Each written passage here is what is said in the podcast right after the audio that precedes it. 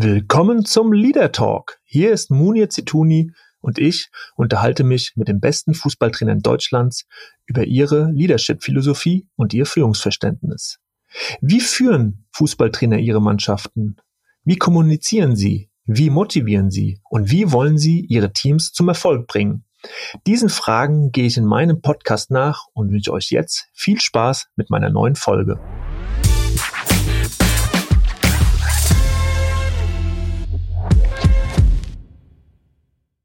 Ja, und ich begrüße euch zu einer neuen Ausgabe vom Leader Talk und äh, ja, monatelange Verhandlungen gingen diesem Gespräch voraus. Nein, es war natürlich so, dass Otto Addo auch viel zu tun hatte und äh, wir haben es geschafft, uns endlich einen Termin auszuschauen. Ähm, Otto Addo heute mein Gesprächspartner und ich freue mich sehr, dass es geklappt hat. Otto, guten Morgen. Guten Morgen, danke für die Einladung.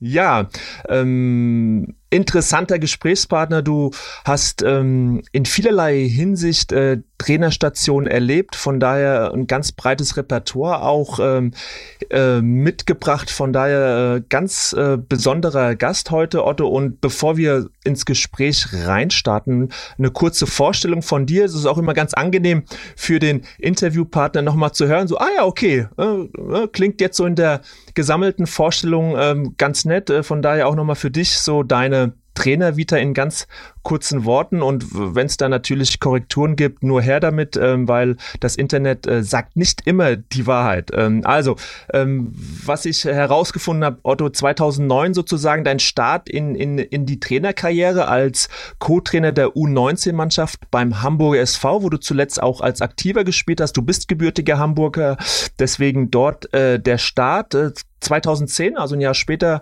hast du direkt dann die U19 übernommen und die für fünf Jahre trainiert. Äh, zwischendrin mit Rudolfo Cartoso kurz mal zwei Spiele in der Bundesliga für die erste Mannschaft damals übernommen. Ähm, und bist dann nach deiner Zeit in Hamburg äh, nach Dänemark gegangen mit Kasper Jühlmann, äh, Co-Trainer gewesen dort beim FC Nordsjælland, anderthalb Jahre bis 2017 zurück nach Deutschland gekommen zu Borussia München-Gladbach und warst zwei Jahre Talentetrainer. Also hast dich um die Spieler gekümmert, die in diesem Übergangsbereich aktiv waren zwischen Jugend und erster Mannschaft. Ähm, in dieser Funktion bist du dann 2019 nach Dortmund gekommen, wo du dann aber auch Co-Trainer geworden bist. Äh, und ganz nebenbei, ja, hast du dann 2021 ähm, noch den Co-Trainerposten für Ghana übernommen und bist dann interimsweise auch als Cheftrainer ähm, aufgestiegen und hast es geschafft, Ghana 2022 zur WM zu führen.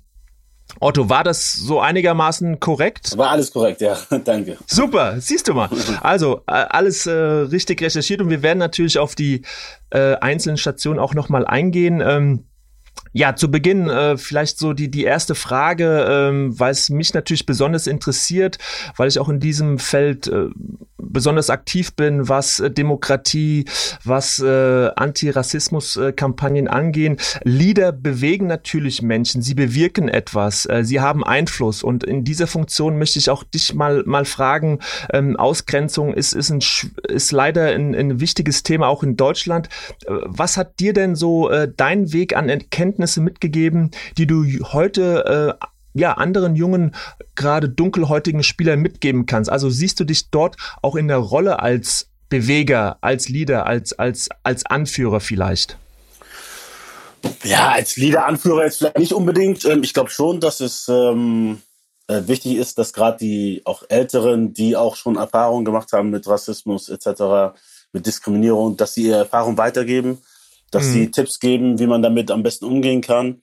Ähm, wir müssen uns noch besser zusammentun, wir müssen uns noch besser organisieren, dass wir wirklich auch noch stärker gemeinsam und auch effektiver dagegen vorgehen.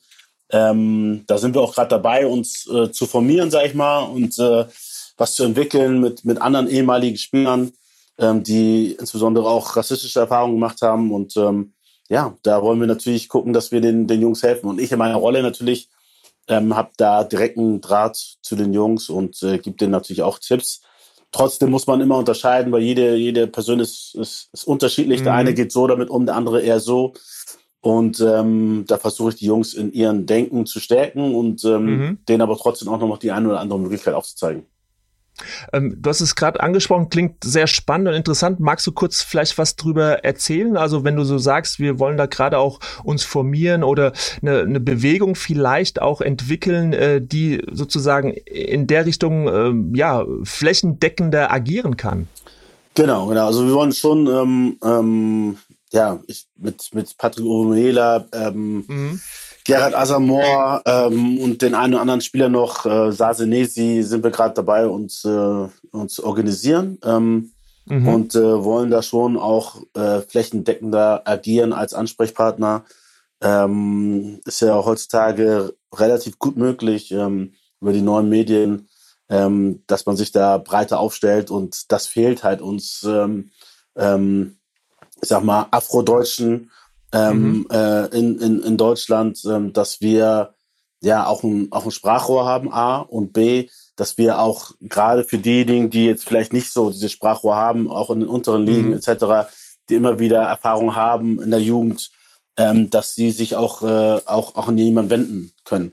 Ähm, der, ich weiß, dass der DFB aktiv ist, ähm, doch äh, ehrlich gesagt nicht so, wie wir uns das wünschen. Und deswegen müssen wir auch, ja, das ist auch, glaube ich, an der Zeit, dass wir uns selber organisieren und selber auch ähm, ähm, uns, uns formieren und äh, auch Flagge zeigen.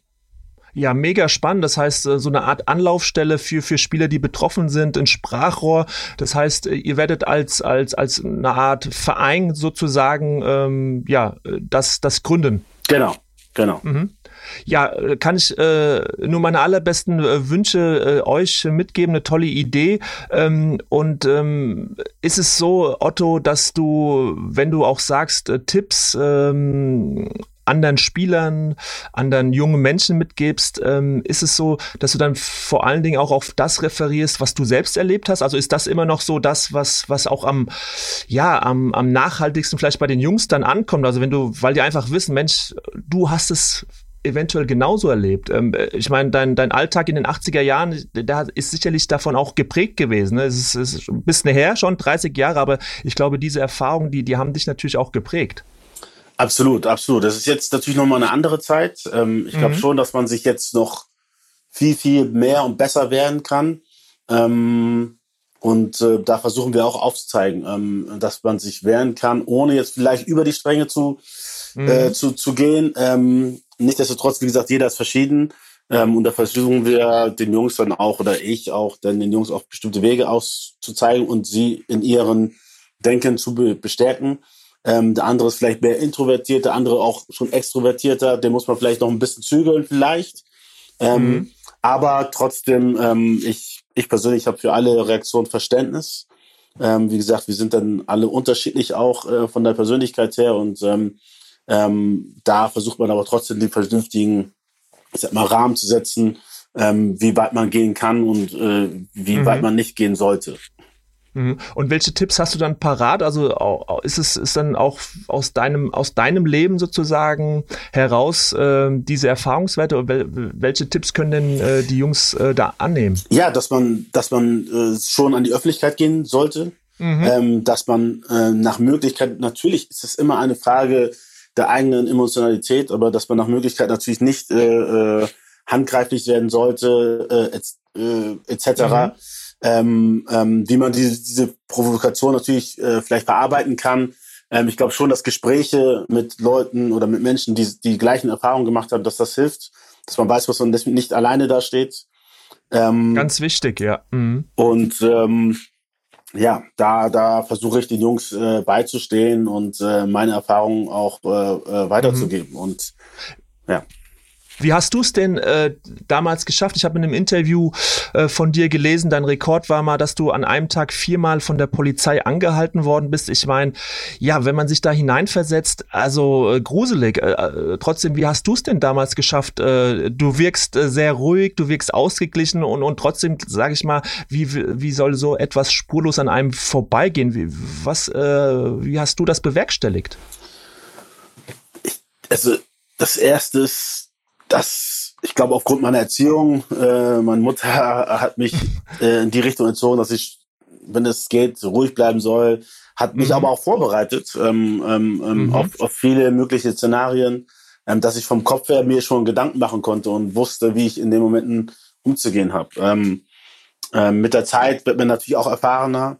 Ähm, ähm, trotzdem, klar, wie gesagt, regt einen das auch auf, gerade wenn man es eilig hat und äh, man wird immer wieder angehalten und man weiß, warum es ist, obwohl es natürlich, man kann es schwer beweisen, aber ähm, wenn man die Vergleiche sieht äh, mit, mit anderen dunkelhäutigen Freunden mhm. äh, und anderen äh, äh, hellhäutigen Freunden, dann ist es klar, dass, dass in welche Richtung das geht und warum das so ist. Äh, mhm. Das hat dann nichts damit zu tun äh, mit dem Wagen, den man fährt, sondern es geht dann schon und das ist dann nicht, genau, es mhm. geht dann nicht bewusst vielleicht von der Polizei oder wie auch immer, aber es ist dann schon, dass, dass es einfach Fakt ist, dass ähm, meine Freunde mit Immigrationshintergrund äh, ähm, viel, viel, viel häufiger kontrolliert werden und angehalten werden als, als, als die anderen. Mhm. Und ähm, ja, da, da geht's halt, wie gesagt, was, was kann man da sagen? Welche Rechte hat man, dass man sich natürlich informiert? Mhm. Ähm, ähm, wie geht man damit um? Das dann auch, wie gesagt, eine, eine, hängt von der eigenen Persönlichkeit ab. Und ich glaube, bei mir ist es die Erziehung, dass ich dann versuche in jeglicher Lage nicht zu emotional zu reagieren, sondern eher mit dem Kopf versuche zu denken und mhm. versuche die richtigen Fragen zu stellen und die richtigen Antworten auch äh, für mich selber parat zu haben.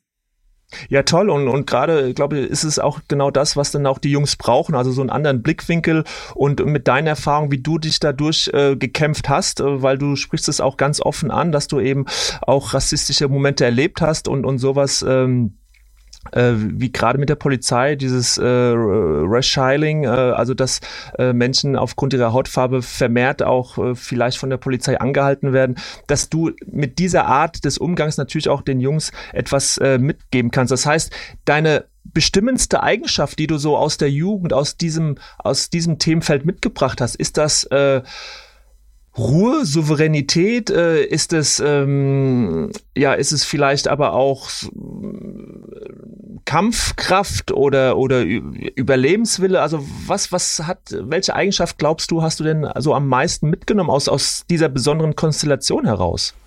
Ja, ich ich, ich glaube, wenn man da richtig an die Sachen rangeht, dann kann man daraus doch stärker einfach hervorgehen aus all mhm. dem, was man erlebt hat, auch auch gerade aus Rückschlägen ähm, ähm, dass man da einfach dieses Bewusstsein hat, ähm, wenn man wenn man die richtigen Schlüsse daraus zieht, dass man bestärkt daraus hervorgeht.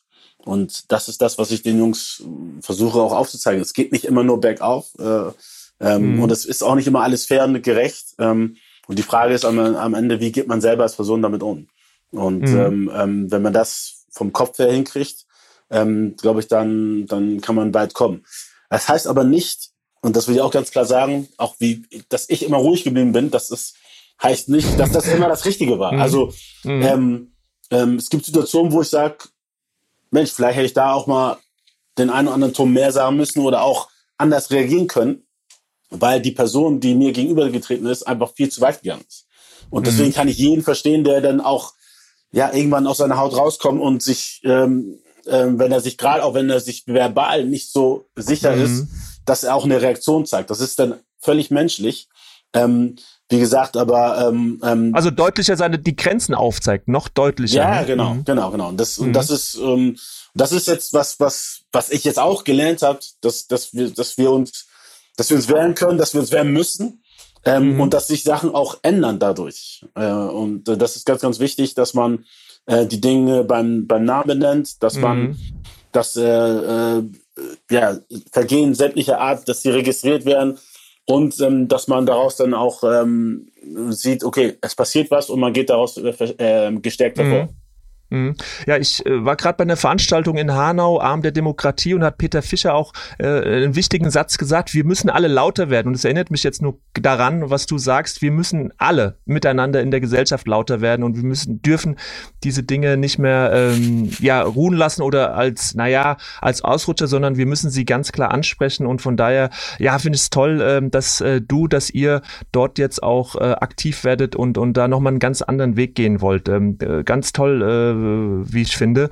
Und äh, um mal den Link ähm, jetzt zum Fußball auch aktiv äh, Trainer da sein. Ähm, Bislang ist es natürlich so, dass glaub, bis auf Daniel Thune es keinen dunkelhäutigen Trainer in, in Deutschland gibt, so der in den ersten zwei Ligen äh, eine, eine Mannschaft coacht. Ähm, äh, auch da ändert sich was und äh, es ist nochmal was anderes, glaube ich. Es gibt viele Spieler natürlich äh, äh in Deutschland, die ähm, die eine andere Hautfarbe haben, aber Trainer ist es nochmal was anderes. Was braucht's denn, damit äh, da noch mehr nachkommt? Siehst du da äh, auch dort ein, ein, strukturelles Problem oder ist es einfach dem Zufall geschuldet, dass da im Moment noch nicht so viel da ist oder da war? Es ist ein Stück von allen. Also A, ähm, glaube ich schon, dass äh, ich sag mal, die Gesellschaft in Deutschland ähm, schon eine andere ist, auch aufgrund der Kulinargeschichte, äh, wie in mhm. Frankreich oder England. Das heißt, ähm, da gibt es natürlich noch viel, viel mehr Menschen mit äh, Migrationshintergrund. Ähm, das ist erstmal, glaube ich, Fakt. Die andere Sache ist aber, glaube ich, schon, dass ähm, ähm, ja, es geht ja auch viel, auch gerade in Amerika, um, um Equity und da geht es dann halt um die gleichen Startbedingungen. Und ähm, mhm. ähm, was Fakt ist, dass ähm, Leute mit Migrationshintergrund aktuell ähm, natürlich vermehrt in sozial unteren Schichten äh, äh, äh, verankert mhm. sind. Und ähm, von daher muss man auch im Sport viel, viel bessere Startbedingungen ähm, schaffen für, äh, äh, für Trainer. Äh, für die Spieler ist es, glaube ich, einfacher jetzt geworden. Ähm, ähm, weil ja, man kann sich natürlich viel, viel einfacher zeigen als Spieler ähm, auf dem Platz, ähm, wenn man gut ist, das sieht jeder. Als Trainer ist es, glaube ich, schwieriger. Ähm, man wird natürlich mhm. sehr, sehr stark an Ergebnissen gemessen.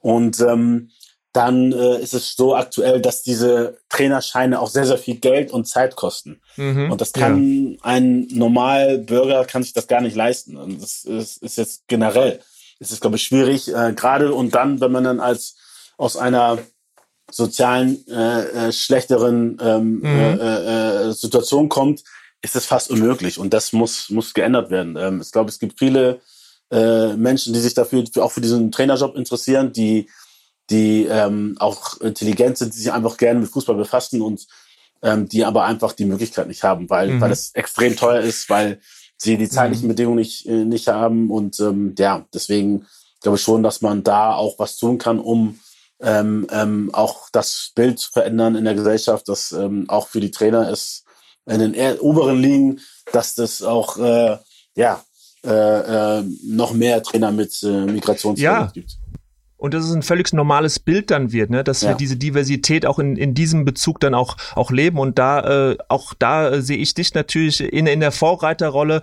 in der Vorbildrolle für viele andere, die sagen, hey Mensch, der Otto, äh, der macht da einen tollen Job, äh, habe ich auch Lust drauf. ja und, und dass wir irgendwann nicht mehr darüber reden müssen, was völlig normal ist und äh, wir diese Diversität in allen Bereichen unserer Gesellschaft erleben, äh, Otto. Äh, von daher, äh, ja, kannst du da wirklich viel bewirken, glaube ich, tatsächlich äh, ganz persönlich. Ähm, du hast aber auch schon bereits viel bewirkt, nämlich als jemand, der sich um, um herausragende Talente gekümmert hat und immer noch kümmert. Ähm, ich habe so ein bisschen wahrgenommen, Otto, damals, äh, dass du einer der ersten Talente-Trainer warst, also die diesen Übergang so ein bisschen äh, Rahmen beeinflussen von, von Jungs, die so zwischen äh, Jugend und, und Profimannschaft stehen. Ähm, damals 2017 in Gladbach hast du diesen Titel bekommen, Talente-Trainer, Top-Talente-Trainer. Was hat diesen Job damals in Gladbach, äh, Trainer war Dieter Hecking, soweit ich mich erinnere, was hat diesen Job so besonders anders gemacht und was hat dich daran gereizt und, und wie hast du ihn ausgefüllt? Ähm, ja, ich war ja jahrelang U19-Trainer beim Hamburger Sportverein mhm. ähm, und habe dann schon mitbekommen, dass es schwierig war in der Kommunikation mit den Spielern, ähm, mit den Trainern von der ersten Mannschaft, wer wo wie wann spielt, ähm, ähm, äh, worauf man achten muss, ähm, ähm, ja, auf, auf, auf Load Management, ähm, Belastung mhm. generell, ähm, dann die Planung, ähm, damit die Jungs natürlich zum Spielen kommen und nicht äh, eine Situation zum Beispiel steht, dass man Samstag äh, bei der ersten Mannschaft ist, äh, die erste Mannschaft trainiert 11 gegen 11, man ist vielleicht der zwölfte Mann, äh, mhm. macht das mit einem Athletiktrainer und hätte aber an diesem Tag vielleicht bei der zweiten Mannschaft spielen können und äh, Spielpraxis äh, sammeln können. Und mhm. ähm, da, da gehört halt sehr, sehr viel Planung zu. Ich war anderthalb Jahre in Dänemark, habe da auch sehr, sehr viel gelernt, habe mir sehr viel aufgeschrieben und bin dann mit einem ja, Konzept an Gladbach äh, herangetreten. Und Gladbach hat zu diesem Zeitpunkt auch genau sowas gesucht, ähm, mhm. wie, wo sie ja, einen Trainer haben, der ähm, ja, sich extrem oder ja, einfach spezieller um die Jungspieler in der mhm. Erstmannschaft kümmert, aber auch um den Unterbau, um die, die, die, die nächsten Jungspieler, die vielleicht nah dran sind, diesen Schritt zu den Profis zu schaffen. Ähm, damit man ähm, an den ja, Stellschrauben mhm. nochmal arbeitet, ähm, um diesen Übergang einfach leichter zu machen. Und ja. Das, hm? das heißt, du hast dir deinen dein, dein Job erstmal so selbst geschaffen, quasi mit diesem Anforderungsprofil. Äh, äh, äh wunderbar. Ich glaube, da geht's, wie du es eben auch schon angesprochen hast, viel um Koordination, also der mhm. Termine, mhm. dass der Kommunikation, dass alle irgendwie mit dem Boot sind, dass du alles äh, im Blick hast äh, und natürlich auch die psychologische Komponente, denke ich mal. Also, dass so ein Spieler aufgefangen wird, ne? weil ja oftmals äh, Enttäuschungen äh, vom, vom Profitrainer nicht so aufgefangen werden können, weil er natürlich ganz andere Dinge im Blick hat. Ähm, äh, siehst du diese Rolle auch dann verstärkt äh, zu dem damaligen Zeitpunkt, so, so eine Art Psychologe, Kummerkasten zu sein? Oder, oder war das gar nicht so dramatisch, wie man sich das vorstellt, wenn eben so ein 18-Jähriger enttäuscht ist, weil er äh, nicht zum Einsatz gekommen ist, ob im Training oder im Spiel? Ähm, ja, Kummerkasten ist vielleicht ein bisschen übertrieben. Ähm, äh, ich, also diese, diese, dieser Job, der beruht auf, auf vier Säulen. Ähm, ähm das, das eine ist einmal ähm, ja, die, die, die Analyse, die Videoanalyse, die mhm. der Spieler bekommt nach jedem Spiel. Ähm, meist Montag ähm, und nach Absprache mit den Trainern ähm, spreche dann mit dem Spieler und, und zeige ihm auf, okay, das war richtig gut, ähm, das hast du gut gemacht, da äh, sehe ich Verbesserungsbedarf, da und da müssen wir das so und so handeln. Ähm, weil es natürlich schon auch schwierig ist für die Jungs, sich selbst irgendwie einzuschätzen. Der eine mhm, überschätzt sich mhm. maßlos, der andere unterschätzt sich.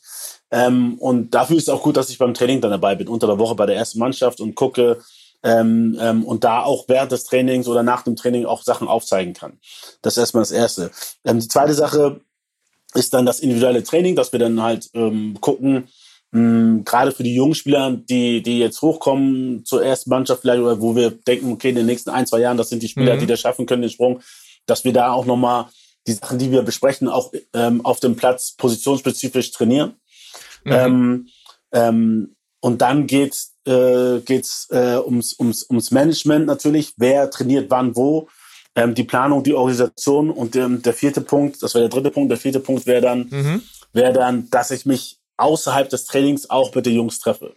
Versuche ich einmal im Monat, ähm, ähm okay. bei den einen mhm. mehr oder bei den einen weniger. Man sieht ja der eine oder andere, wo es auch gut läuft, da braucht man weniger Gespräche.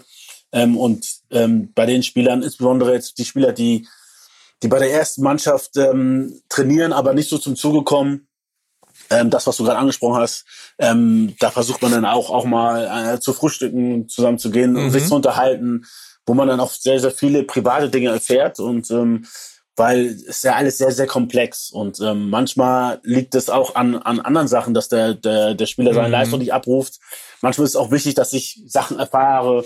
Äh, ich habe mal erfahren, dass von einem die Oma gestorben ist. Das konnte ich dann an dem, dem, dem, dem, mhm. dem Dieter weiter äh, sagen in Gladbach und der konnte dann auch während der Trainingswoche ein bisschen Rücksicht darauf nehmen. Und ähm, mhm. es ist dann ein Hin und Her. Und manchmal äh, äußern Trainer Dinge, die sie vielleicht auch nicht auf dem Platz äh, speziell dem, dem, dem Spieler sagen. Mhm. Das, was ich dem Spieler aber dann nochmal sagen kann, das sind dann vielleicht detaillierte Sachen, die, die der Spieler gar nicht merkt, die er falsch macht, ähm, wo ich dann auch nochmal den, den, den, den Spieler den einen oder anderen Tipp geben kann. Und ähm, ähm, trotzdem ähm, versuche ich bestimmte Sachen oder halte ich bestimmte Sachen für mich, äh, die der Trainer mir sagt, natürlich, die, die, die ich nicht weitergeben kann, aber auch andersrum vom Spieler. Andersrum, genau. genau. Mhm. So und ähm, versucht eine, eine gewisse, eine gute Basis ähm, ähm, ähm, zu schaffen zwischen dem Spieler und, und, und mir.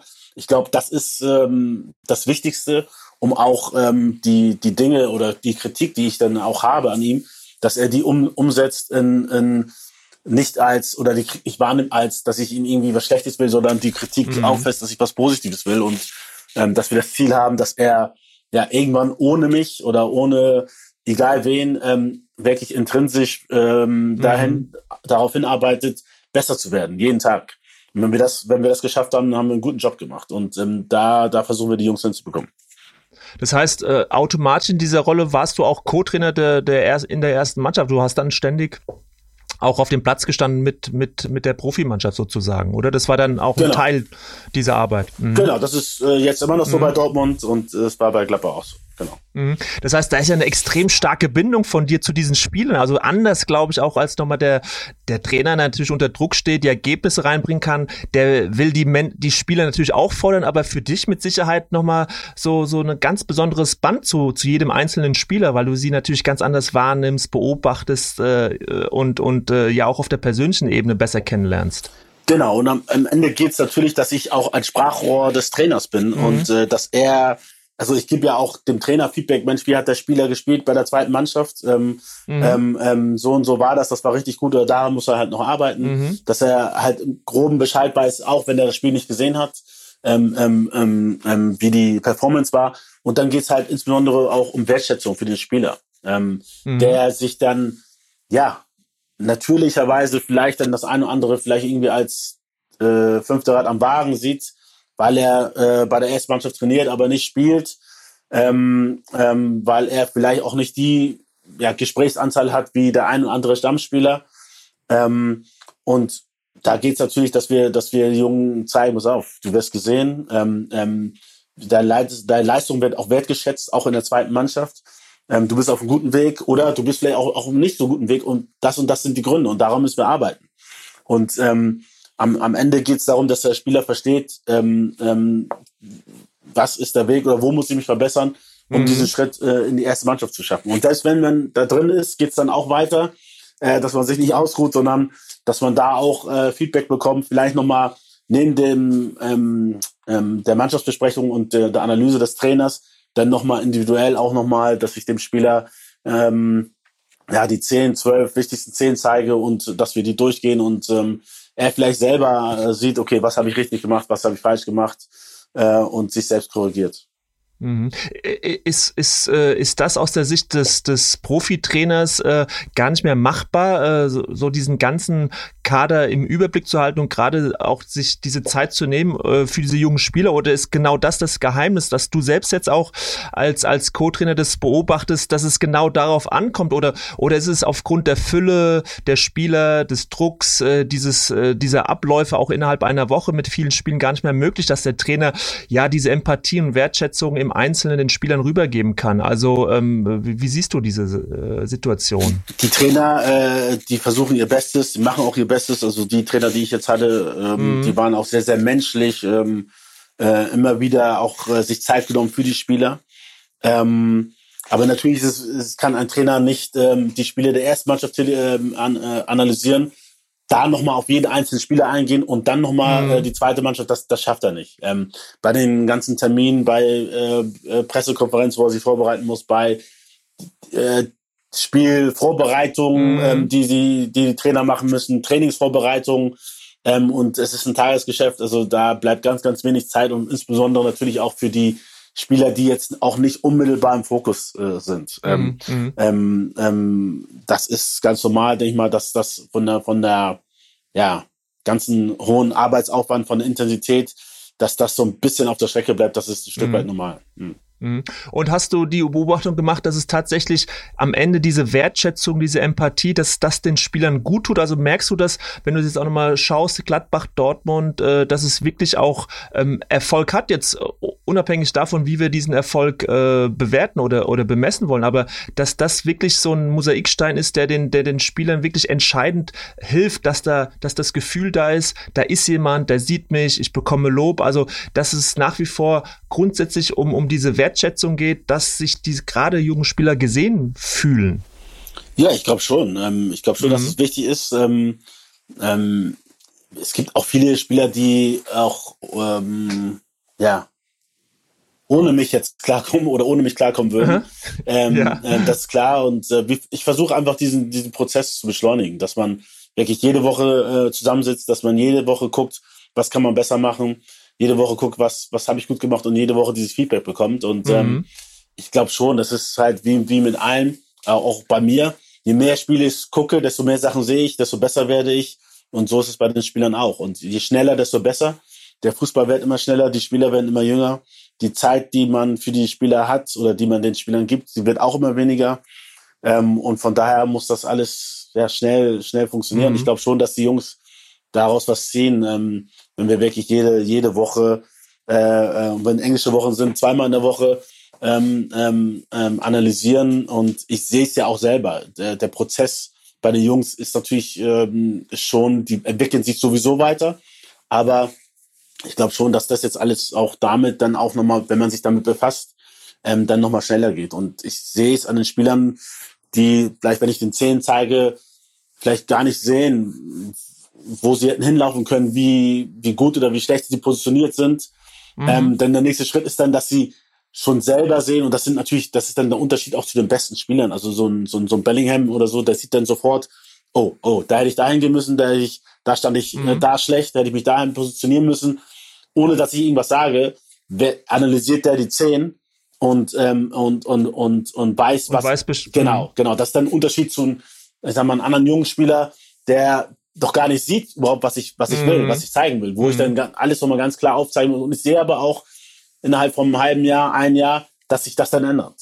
Ähm, mhm. Dass wir ähm, selbe irgendwie, äh, dass wir beide äh, dann auf dasselbe Blatt Papier gucken und nicht ich gefühlt auf ein anderes Blatt Papier. ja, genau. Mhm. Also ich fand das Wort Prozessbeschleuniger ne, ganz schön, also äh, sozusagen als als als Jobbeschreibung für dich. Mhm. Äh, ich kann mir vorstellen, du ziehst ja unglaublich viel raus, also äh, auch für dich selbst ja. äh, zu lernen, äh, die, diese diese ähm, dieses ähm, Feld äh, mit all den Bereichen, diesen vier Säulen auch. Äh, also ich denke mal, du merkst ja selbst auch wahrscheinlich, dass du dich äh, ja Monat für Monat, Jahr für Jahr äh, sehr schnell entwickelst und, und viel mitnimmst für deinen eigenen Trainerjob, oder? Absolut, absolut. Also ich mhm. glaube, wenn man, ich, ich gucke jedes oder jedes Wochenende analysiere ich vier Spiele.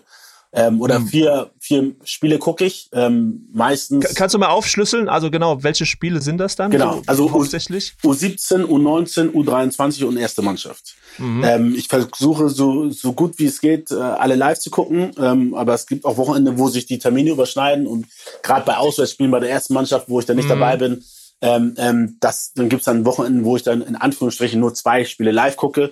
Die anderen mhm. beiden Spiele lade ich mir runter am Abend und bearbeite sie spätestens Sonntagabends, so dass ich ähm, mit den Top-Talenten, ähm, mhm. das sind dann pro Mannschaft äh, zwischen vier und fünf, ähm, am, am Montag dann mit den Top-Talenten, also erstmal mit den Trainern der, der jeweiligen Mannschaft erstmal abgleichen muss, ob das mhm. für sie auch äh, alles stimmig ist.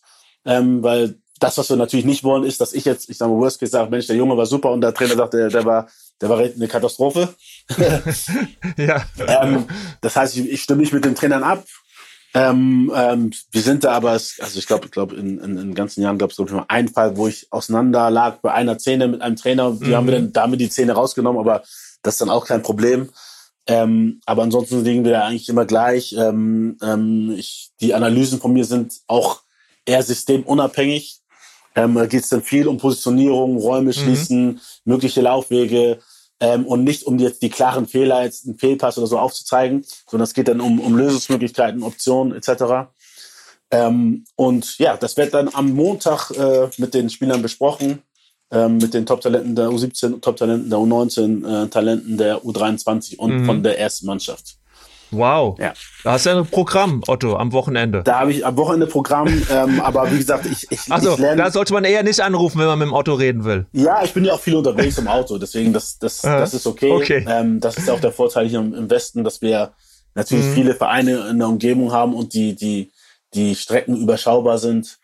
Ähm, und ähm, ja, da kriege ich natürlich viele, viele Spiele und ich merke selber, je mehr Spiele ich gucke und ich gucke jedes Wochenende vier Spiele Minimum, wow ähm, desto besser werde ich auch in der Analyse, desto schneller werde ich und ähm, das hilft mir auch sehr, sehr viel.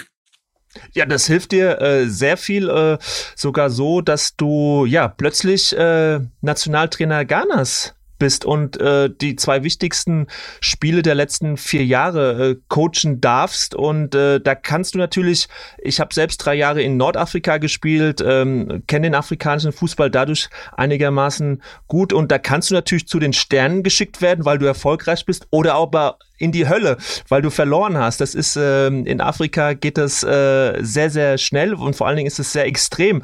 Ähm, das ist dir alles klar gewesen. Du hast ja selbst auch für Ghana gespielt. Äh, eine riesen Herausforderung.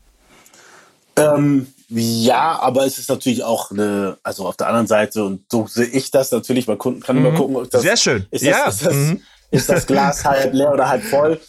Und du ähm, hast ja recht, Otto, absolut. Ja, und für mich ist natürlich eine Riesenchance, eine Riesenmöglichkeit und eine Riesenehre auch, äh, mhm. äh, für Ghana als Trainer zu agieren. Ähm, ich bin damals als Co-Trainer sozusagen angefangen im Oktober ähm, und ähm, habe dann die Möglichkeit bekommen, aufgrund der Tatsache, dass der Afrika Cup leider nicht so gut lief, äh, unter meinem damaligen Cheftrainer ähm, ähm, Rajevac, ähm, ähm, wollte der Verein aus mir, also ehrlich gesagt, unverständlicherweise äh, agieren ähm, mhm. und hat dann vor den WM-Qualifikationsspielen den Trainer entlassen. Und ähm, dann ähm, haben sie mich gefragt, ob ich das machen würde. Ähm, es waren noch ein paar andere Kandidaten äh, im Boot, aber sie wollten das mit mir äh, machen, weil ich natürlich diesen Vorteil hatte, dass ich die Mannschaft schon kenne und die Spieler schon kenne und sie auch wissen oder wussten, wie ich mit den Spielern arbeite, umgehe und ähm, ähm, wie mein Verhältnis zu den Spielern ist. Und äh, dann habe ich das dann übernommen mit der Zusage von Dortmund. Äh, vielen Dank nochmal an dieser, an dieser Stelle ja. auch an Dortmund, dass äh, der Verein das so mitmacht. Ähm, das ist auch nicht selbstverständlich. Ähm, und äh, ja, ich habe dann mhm. ähm, ja, die Chance wahrgenommen Zwei, und wir haben uns qualifiziert. Zwei aufregende Spiele äh, absolviert gegen Nigeria, es geschafft, sich für die WM zu qualifizieren. Und man kann es, äh, und du hast recht natürlich, man kann es nicht hoch genug einschätzen, weil gerade in, in, in Afrika natürlich ein Riesendruck lastet auch auf den Verbänden. Und normalerweise äh, wollen die sehr sicher gehen, indem sie irgendeinen relativ prominenten Namen eines Ausländers dann präsentieren, damit die Öffentlichkeit einigermaßen beruhigt ist. Mit dir, ja, du hast es zwar die Mannschaft gekannt, aber äh, war natürlich auch das Risiko groß zu sagen, Mensch, der ist relativ äh, unbefleckt, unbekannt. Äh, es gibt noch andere Kandidaten, wir entscheiden uns aber trotzdem für den Otto. Also von daher kann man die, die, die Wertschätzung da äh, nicht hoch genug einschätzen, also aus meiner Sicht. Ja, nee, absolut. Ähm, ähm, und der Ver Verband ist da schon ein mhm. gewisses mhm. Risiko absolut, eingegangen, ja. weil ich ähm, bis dato ja auch nur Cheftrainer war in der Jugend. Ähm, ähm, hatte dann zuletzt, klar, mit, mit, mit Edin äh, die Co-Trainerrolle inne. Aber wie gesagt, ähm, Cheftrainer war ich dann bis dato noch nicht gewesen ähm, im Herrenbereich. Von daher ist der Verband schon ein gewisses Risiko eingegangen. Ähm, ja, das, ich hatte ja, toll, dass es den Vorteil, dass sie mich kannten, dass sie mich auch in der Arbeit als Co-Trainer kennengelernt hatten und ähm, dann von mir überzeugt waren und ähm, mir den Weg gehen wollten toll, dass es geklappt hat und äh, jetzt bereitest du die WM vor. Wie, wie, wie muss man sich das vorstellen? Also du wirst freigestellt von Borussia Dortmund für diese Zeit und trotzdem im Vorfeld gibt's natürlich viel Arbeit. Du musst dir auch da äh, Spiele anschauen. Wie, wie funktioniert das, Otto? Also du hast ja auch nur 24 Stunden. Wie läuft so deine Arbeit als Nationaltrainer ab jetzt in den nächsten Monaten? Ähm, so wie jetzt davor auch vor den Spielen. Ich habe, ähm, mhm. wir haben dann in der Woche zwei Termine, wo wir abends uns telefonieren. Ähm, ich habe äh, gute Co-Trainer, die sehr, sehr viel Arbeit für mich leisten. Ähm, einer ist in Ghana, ähm, einer ist in England und ähm, ja, sie bereiten sehr, sehr viel vor. Ähm, ich gucke dann halt auch abends auch mal das eine oder andere Video äh, von, von den Spielern oder Spiele, wo ich, weil ich ja sowieso auch Fußball gucke abends ähm, und wir auch Spieler haben, die auch auf äh, ja, höchstem Niveau spielen, ob das jetzt in der UEFA Cup ist oder in der Champions mhm. League, ähm, da kann ich den einen oder anderen auch beobachten. Ähm, ähm, bei Spielern, wo wir uns relativ sicher sind, da gucke ich eigentlich weniger drauf. Es geht dann mehr um die Spieler, die mhm. ja, die vielleicht auf der Kippe stehen. Wir müssen uns dann natürlich ähm, äh, November entscheiden äh, für einen 23-Mann-Kader und ähm, ja, da muss man halt alle alle alle Dinge berücksichtigen und sich auch Informationen holen über die Spieler. Hm. Äh, nimm uns doch mal kurz mit, Otto. Also da, da, ist dieses das wichtigste Spiel in deiner Trainerkarriere, das Rückspiel gegen Nigeria. Äh, erzähl uns mal die Kabine. Also wie hast du dich darauf vorbereitet? Was waren deine Worte? War es dann emotional? Man kann die natürlich dann da packen. Äh, was gab es für ein Ritual vielleicht, was du dir hast einfallen lassen? Äh, nimm uns doch mal mit. Wie, wie, wie, wie, was hat sich da abgespielt in der Kabine vor dem Spiel?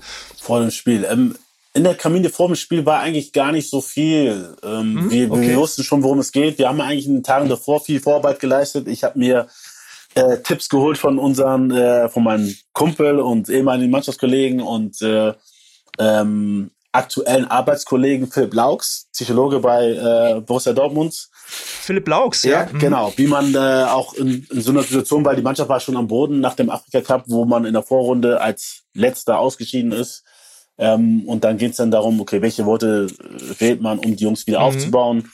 ähm, haben uns da, ähm, habe ich mich mit Philipp mal zusammengesetzt, äh, viele Sachen aufgeschrieben, habe mir viele äh, Tipps geholt, auch von unserem Athletiktrainer Hannes Weber in Dortmund, der ähm, ja, weil man natürlich schon gucken muss, wie wie wie viel trainiert man, was macht man, ähm, genau. ähm, mhm. ähm, ähm, die richtige Balance zu halten, ähm, dass die Jungs auf dem Punkt äh, äh bereit sind und fit sind. Ähm, ja, und wir haben äh, im Vorfeld viel, viel gesprochen, viel über Video ge gezeigt, viele, viele taktische Sachen, weil wir ja drei, vier Tage eigentlich nur hatten, um die Jungs auch taktisch vorzubereiten. Das heißt, wir mussten, haben sehr, sehr viel äh, Vorarbeit geleistet und haben dann in den drei, vier Tagen jeden Tag äh, ähm, ja, ein, ein Mosaikstein hinzugefügt, bis das Ganze komplett war und wir eigentlich ja, relativ gut eingestellt waren. Ähm, plus, das heißt, du musstest gar nicht mehr so viel sagen so, am, am Tag selbst. Ja, am Tag selber so viel habe ich. Ähm, wir haben ähm, unserem Kapitän, den habe ich viel Verantwortung gegeben, der viel gesagt hat am Tag. Ähm, äh, mir war es wichtig, dass die Jungs wissen, wie wir auf dem Platz agieren, dass ich ihnen aber auch die Freiheit oder äh, sie auch äh, oder dass sie wissen, dass ich sie in Schutz nehme, wenn sie Fehler machen. Ähm, mhm. ähm, ich wollte schon, dass wir Fußball spielen und jetzt nicht nur, ich sag mal auf gut Deutsch gesagt, die Dinger langhauen, ähm, ähm, weil es glaube ich wichtig ist, dass wir uns ja, dass wir uns auch behaupten gegen Nigeria und gewisse auch Beibesitzphasen haben. Wir waren nominell schon ähm, unterlegen, wenn man jetzt einfach nur die Namen sieht äh, äh, von den Spielern. Wir hatten auch noch dazu acht Ausfälle. Äh, zwei Spieler waren gesperrt, ähm, sechs Stammspieler verletzt. Wow. Ähm, Krass. Ähm, von daher stand das Spiel schon unter eigentlich schlechten, unter schlechten äh, Karten. Vorzeichen. Vorzeichen, mhm. genau.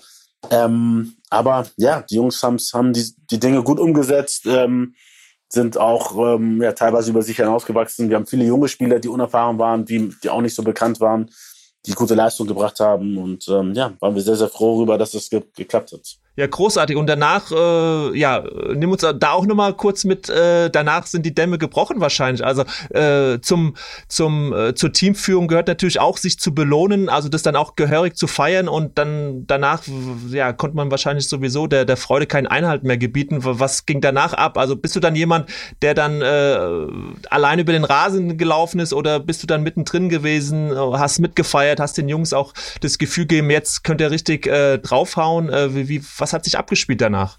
Äh, ja, ich bei mir ist so, ich brauche mal so ein bisschen, um das alles zu realisieren. Schon. Ja, okay. Genau. Mhm. Und bin dann war erleichtert, klar, dass wir gewonnen hatten. Ähm, hab dann aber, ich bin dann noch zu sehr im Spiel. Ne? Hab dann mich doch zu sehr über den Schiedsrichter aufgeregt oder über die eine oder andere Situation. Ähm, für mich ist das Wichtigste, dass man dann, ja, der, der gegnerischen Mannschaft erstmal den Respekt zollt, dass ich rübergehe zum Trainer, ähm, dass ich ihn versuche, auch wenn es wahrscheinlich nicht so viel bringen wird, ihn ein bisschen aufzumuntern, ähm, dass ich die Spieler des Gegners aufmunter in der Kabine.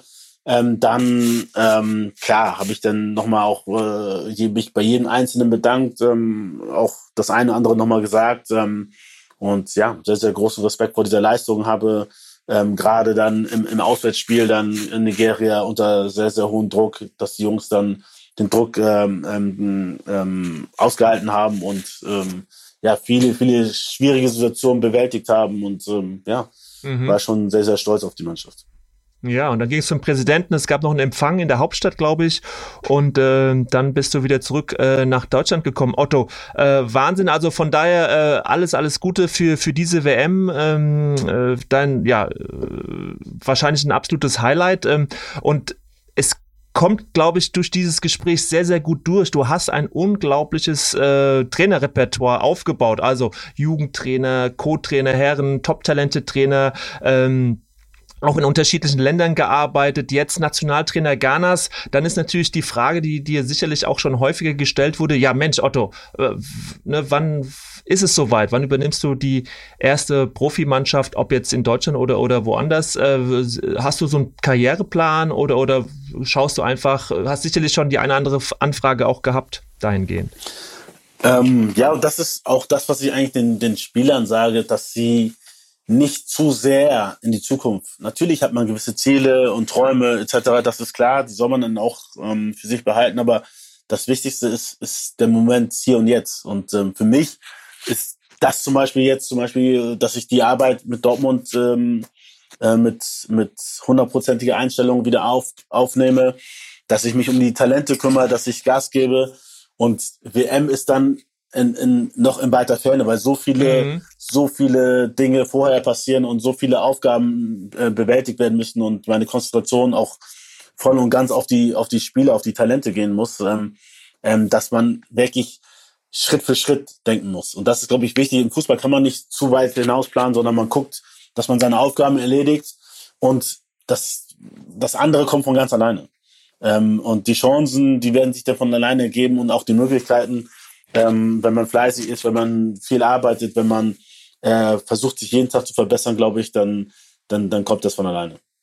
Ja, ein sehr guter Tipp, ein sehr guter Ratschlag, äh, im Hier und Jetzt zu sein. Und äh, ja, und das äh, führt natürlich auch zu einer gewissen Bodenständigkeit, auch ein geerdet sein. Und äh, kann ich dir nur recht geben. Und bislang, glaube ich, äh, bist du damit auch ganz gut gefahren, Otto. Ähm, ja, vielen Dank äh, an der Stelle, Otto. Und, äh, wir könnten ja noch äh, Ewigkeiten reden. Äh, allein äh, jetzt noch äh, das Thema äh, Weltmeisterschaft oder auch deine Aufgaben, die jetzt mit Edin Terzic auf dich warten. Ähm, trotzdem jetzt äh, schon die letzte Frage, Otto, und die Frage stelle ich äh, jedem äh, meiner Gesprächspartner und bin schon ganz gespannt auch bei dir. Äh, drei Trainer, die du in deiner Karriere erlebt hast oder die du auf anderen Plätzen gesehen hast, die du wahrgenommen hast, die dir irgendwie was gegeben haben, die dich geformt haben, beeindruckt haben. Äh, welche drei Trainer würdest du da in loser Reihenfolge nennen mögen? Ja, drei, drei ist echt äh, ein bisschen, ist schwer, bisschen, ne? bisschen ja. gemein.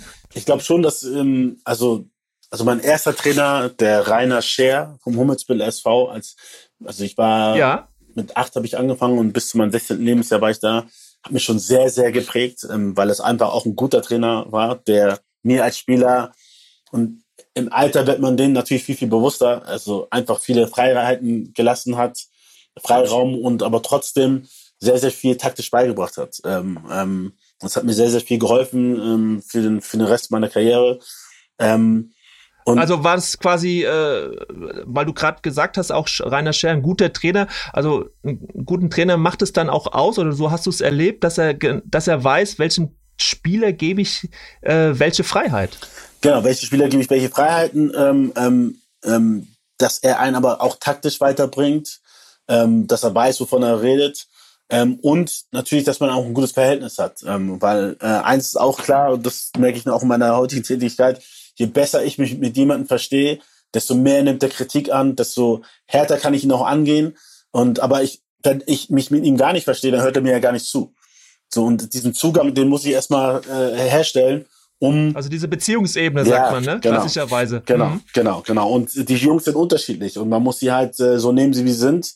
Ähm, ähm, und klar, auch an ihrer Persönlichkeit arbeiten, aber das Wichtigste ist, dass man, glaube ich, erstmal dahin kommt, dass man auch sich Zeit nimmt und zuhört. Und dann äh, kommt man schon sehr, sehr viel weit und sehr weit. Und das hat, das hat der, der Rainer Scher, ich hatte ein sehr, sehr gutes Verhältnis mit, mit, mit ihm, aber auch mit seinem Sohn, der auch in der Mannschaft gespielt hatte. Und ähm, das hat mir sehr, sehr viel geholfen. Also ähm, den muss ich definitiv nennen. Ähm, ja, dann wird schwierig. Dann geht's weiter. Ähm, ähm, ja, ich beim HSV war ich nur ein Jahr, ähm, danach beim Bramfelder SV, ähm, wo mir Peter Martens vom Bramfelder SV auch sehr, sehr viel geholfen hat. Es war, war zwar nur ein Jahr, aber ähm, nachdem ich beim HSV nicht übernommen wurde äh, in die Herrenmannschaft, oh, war es so ein Rückschlag und da hat er mich sehr, sehr aufgebaut und äh, ja, ich hatte Spielzeit äh, beim Bramfelder SV. Äh, damals hieß es noch Jugend Oberliga. Ähm, ähm, wir hatten dann ein tolles Jahr, ähm, trotz Abstieg, aber ähm, nee, es war sehr, sehr gut, äh, sehr viel gelernt auch. Ähm, und dann war es eigentlich, ähm, ich weiß, es geht ein bisschen gegen die Regel, aber es sind dann eigentlich zwei Trainer dann. Einmal. Ja, du, erzähl. einmal ähm, Jens Duwe bei VfL 93, der mir als junger Spieler überhaupt die Chance gegeben hat.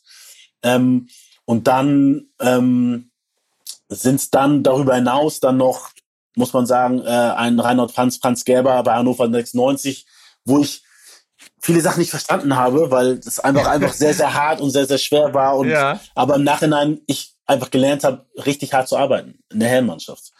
Ähm, und Reinhold Franz war ja ein sehr, äh, der konnte ja sehr hart trainieren. Sehr, sehr also, hart, sehr, sehr hart. Sehr das hart, war sehr ja, übertrieben. Ja. Mhm. Aber es hat mich am Ende auch einfach hart gemacht und äh, ähm, habe mich vorbereitet auf Dortmund, ähm, wo mir Michael Skibbe trotz vieler Stars auch äh, eine Chance gegeben hat. Und ähm, ja, den allen bin ich dankbar.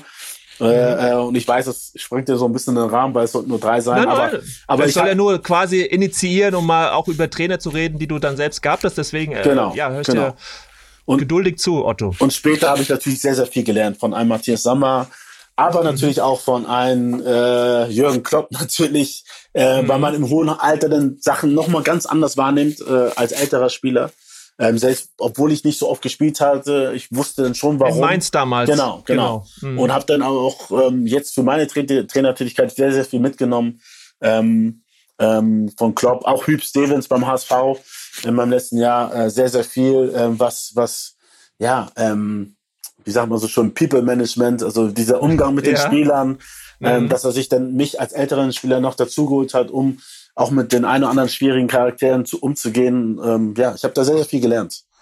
Sehr, mhm. sehr viel. Ja, tolle, tolle Trainernamen äh, und wahrscheinlich die Anekdoten, die, die würden jetzt jeden Rahmen sprengen, ja. Otto. Ja. Ähm, von daher, nein, äh, diese Frage soll ja auch ein bisschen dazu dienen, mal zu reflektieren, wen hatte man so als Trainer und äh, von daher äh, kam da schon durch, dass äh, allein durch diese Trainernamen, dass du da natürlich ein unglaubliches Lernfeld hattest, was dir jetzt natürlich auch hilft, selbst äh, deine Trainertätigkeit so auszuüben, wie du dir das vorstellst. Otto, vielen, vielen Dank. Ähm, für dieses äh, schöne Gespräch mit dir. Äh, bin unendlich froh, dass es endlich geklappt hat und drück dir natürlich äh, alle Daumen für deinen, deinen weiteren persönlichen Weg hier in Deutschland, aber natürlich dann auch im November in Katar und äh, wir alle werden mit Spannung dahinschauen. Alles, alles Gute, bleib gesund und äh, auf ganz bald. Danke auch. Bis dann. Bis bald. Ja, tschüss. Ciao.